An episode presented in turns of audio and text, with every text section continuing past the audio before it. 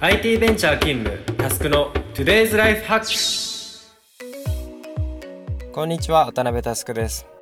このチャンネルはカオスを整理するビジネスオーガナイザーとして活動する渡辺タスクがビジネスからライフスタイルまで様々なテーマを問題提起し人生に役立つ思考法を考えていく番組です。このチャンネルはポッドキャストアプリイヤースタイルの制作で配信しております。今日もよろしくお願いします。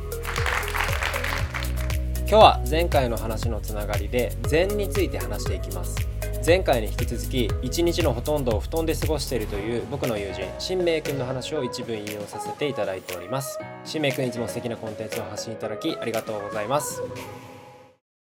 というわけで早速トークテーマに入っていきましょう。今日のアジェンダはこちら。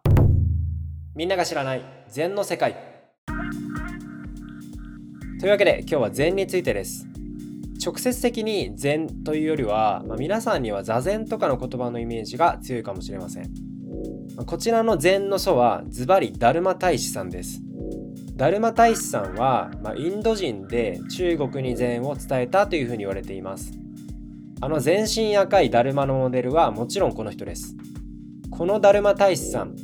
面壁9年といって中国の少林寺にこもって9年という長い間壁に向かって座禅を組み続けたことで悟りを開いたという狂った人です。この9年という長い月日を座禅に費やすことで手足が腐ってなくなってしまったという言い伝えがあってそれによって現代のだるまは手足がない丸みを帯びた形になっています。ちなみに手足が腐ってなくなったという話はもちろんデマで、まあ、実際は彼が着ていた赤い着物の下に手足が隠れているのが見えなかったためというふうに言われています。さてこの禅の考え方ですがズバリ一言で言葉の外に出るということです。全てのことを言葉で説明しようなんざとんでもない間違いで言葉ではなく体験で伝えることこそが真髄であるという考え方ですね。この考え方のことを禅宗では不流文字というふうに言います。これに関してはだるまさんのエピソードが有名です。まあ、だるまさんがインドから中国に来た際に、まあ、当時南朝は遼という国が治めていました。この遼という国の武帝がですね仏教を厚く信仰していたんでこのだるまさんにぜひ会いたいということで一度面会をしたんですね。武帝はだるま大使に対して質問をします。例えば、えー、仏教を信仰するにあたって一番大切なことは何かというふうに聞くと、まあ、だるまさんはですね知らぬと一言。また「お前は一体誰なんだ?」と別の角度から聞いても「知らぬ」と一言返ってきます。相手がどんなに偉い人であれ言葉で説明することはありませんでした。まあ、あとその土日の某ニュース番組なんかでよく「カーツ」と一言入れてるやつがありますよね。あれも実は禅がルーツの言葉なんですね。例えばあることで悩んでいる女の子がいたとします。以前のポッドキャストでも触れたように悩みというのは個別の問題が複雑に絡み合って進化した状態のことを指すので、えー、悩みの量が脳のキャパシティを超えたゴミ屋敷のようなものなんですね。この時話した解決策はズバリ言葉にして棚卸しするということでした。紙に書いたり人に話したりすることで個別の問題を潰していけば楽になるよねという話です。実はこれもう一つ解決策があります。勘のいい方は気づいているかもしれません。そうです。言葉から離れるという解決策ですね。あれこれ無駄なことで悩んでいる女の子に対して大きい声で「カーツ!」と一言叫んであげてください。不自然な言葉遣いによってある意味言葉から離れることができるよねというのが全問答です。全問答というのは、まあ、平たく言うとわけわかんない会話って意味ですね。本人は真剣に悩んでいたとしても、まあ、悟ってる人からすれば、まあ、それはその人が言葉にとらわれすぎているからであって、まあ、色即是空の通りこの世の中に境界線っていうのはないんですよね。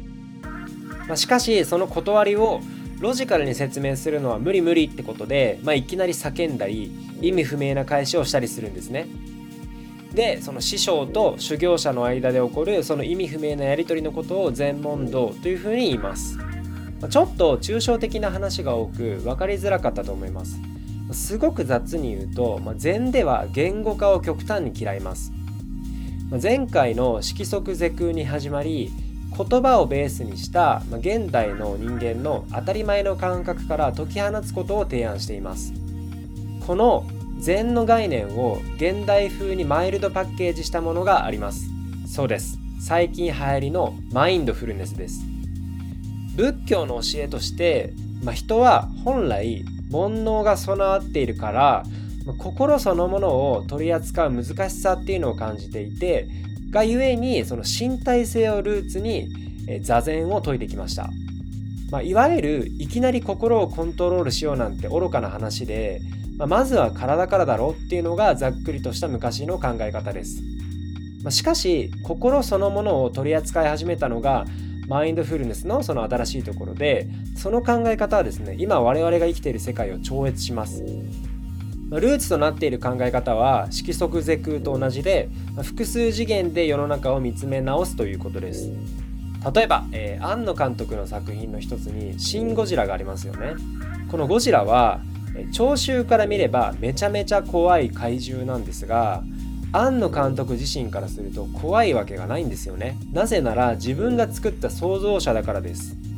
同じロジックで自分が生きてる世界で起こる全てのことは自分という映画監督が作り出したフィクションだと次元を変えて認知するまたは気づくことで落ち着きを手に入れることができる。これがマインドフルネスの考え方です。昔ですね斎藤工さんのインタビューを読んだ時その日々のそのマスの評価にさらされるえ俳優人生っていうのをその自分のメンタルをコントロールするコツみたいなところのインタビューを読んだんですが、まあ、彼はですね主観思考とサブキャラ思考のバランスを取ることを意識しているっていうふうに答えてました。